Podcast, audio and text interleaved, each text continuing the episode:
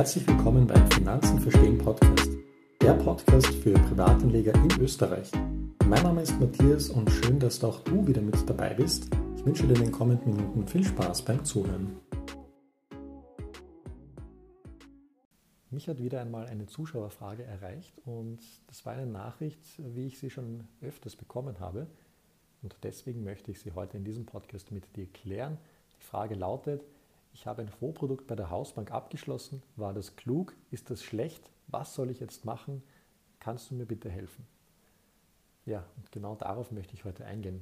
Ein Vorprodukt bei der Hausbank gekauft. Was ist jetzt zum Tun?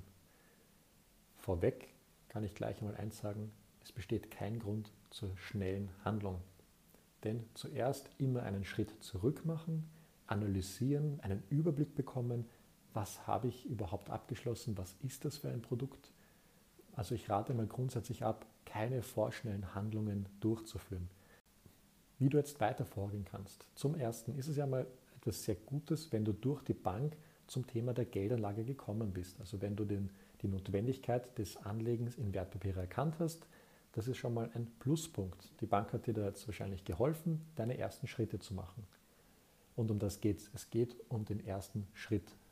Also von dem her, Nummer eins, ein Hakel drunter, du hast absolut richtig gehandelt. Nummer zwei, analysieren, was macht die Bank oder was hast du abgeschlossen. Aller Wahrscheinlichkeit nach hast du bei deiner Hausbank keine Einzelaktien oder keine ETFs oder kostengünstige Fonds gekauft, sondern wahrscheinlich teure hauseigene Produkte. Was bedeutet jetzt teuer? Mit teuer meine ich folgendes. Wenn du zu deiner Hausbank gehst und dann von deiner Hausbank einen Fonds bekommst, den eben die Hausbank selbst verwaltet, zahlst du wahrscheinlich trotzdem noch eine sehr hohe TER, also das ist die Gesamtkostenquote, Total Expense Ratio, zwischen 1,4 bis 2 Prozent. Also irgendwas da dazwischen wird wahrscheinlich deine Gesamtkostenquote sein, die du pro Jahr zahlst. Gleichzeitig wirst du wahrscheinlich auch einen Ausgabeaufschlag zahlen dürfen. Oder nicht dürfen, sondern müssen. Es wird ein Ausgabeaufschlag fällig. Diese Ausgabeaufschläge sind bei Aktienfonds in der Regel zwischen 4 bis 6 Prozent hoch. Und das bei jeder Ausführung. Was bedeutet das? Das bedeutet, dass du bei jeder Ausführung, also angenommen du möchtest monatlich Geld investieren, dass du erst einmal wieder diese 4 bis 6 Prozent hereinholen musst, um überhaupt auf Null zu sein. Das, jetzt, das meine ich eben genau mit teuren Produkten. Das heißt, du bist von Anfang an schon mal in einer etwas schlechteren Ausgangsposition als mit kostengünstigen Fonds oder kostengünstigeren ETFs. Ja, und mit kostengünstigen Fonds, also was meine ich damit? Damit meine ich solche Angebote wie zum Beispiel Own360, die komplett auf den Ausgabeaufschlag verzichten und auch die Gesamtkostenquote, die TER, an den Kunden rückerstatten. Also so viel nur dazu. So, jetzt hast du eben folgendes. Du hast analysiert, du hast ein Produkt bei der Hausbank abgeschlossen, du hast durch diesen Abschluss hast du dich mit dem Thema der Finanzen mehr auseinandergesetzt, du hast, bist draufgekommen, es interessiert dich, du würdest gerne mehr wissen und du bist auch draufgekommen, okay, vielleicht ist das Vorprodukt teuer und du hast vielleicht auch eine Alternative, die kostengünstiger für dich wäre. Was ist jetzt der Unterschied?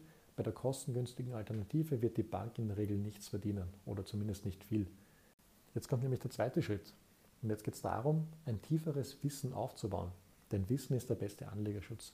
Nur wenn du ein gutes Wissen über Produkte hast, über ETFs, über Fonds, über Aktien etc. oder generell über die Wirtschaft, nur dann kannst du auch nachhaltige, gute Anlageentscheidungen treffen.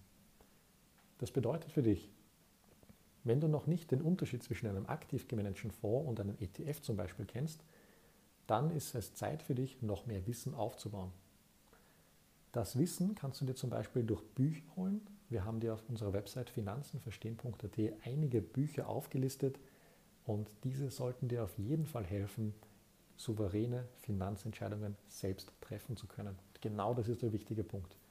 Finanzentscheidungen aufgrund eigenes Wissens zu treffen. Ganz, ganz wichtig. Wenn du das erreicht hast, dann kannst du mal noch einmal einen Überblick bekommen. Du warst jetzt bei der Bank, hast dein Produkt, das kostet so und so viel Geld. Das wären die Alternativen.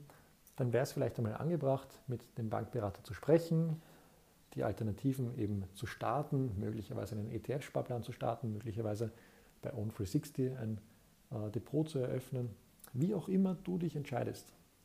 Es ist ganz wichtig, dass du weißt, warum du dein Geld wie anlegst. Und das soll auch die Kernaussage des heutigen Podcasts sein. Du musst für dich wissen, warum du in welches Finanzprodukt investierst.